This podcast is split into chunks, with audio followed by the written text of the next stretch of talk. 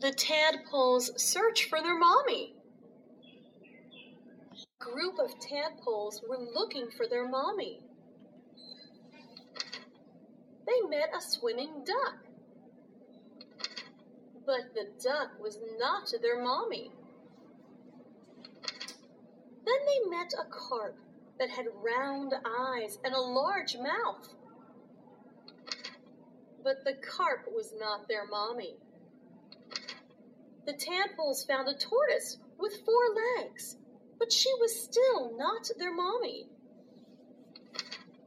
The tadpoles saw a swan with a white belly,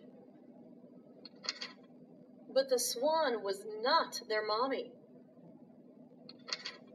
At last, the tadpoles found a frog with round eyes, a large mouth, four legs, a white belly, and green skin who could croak.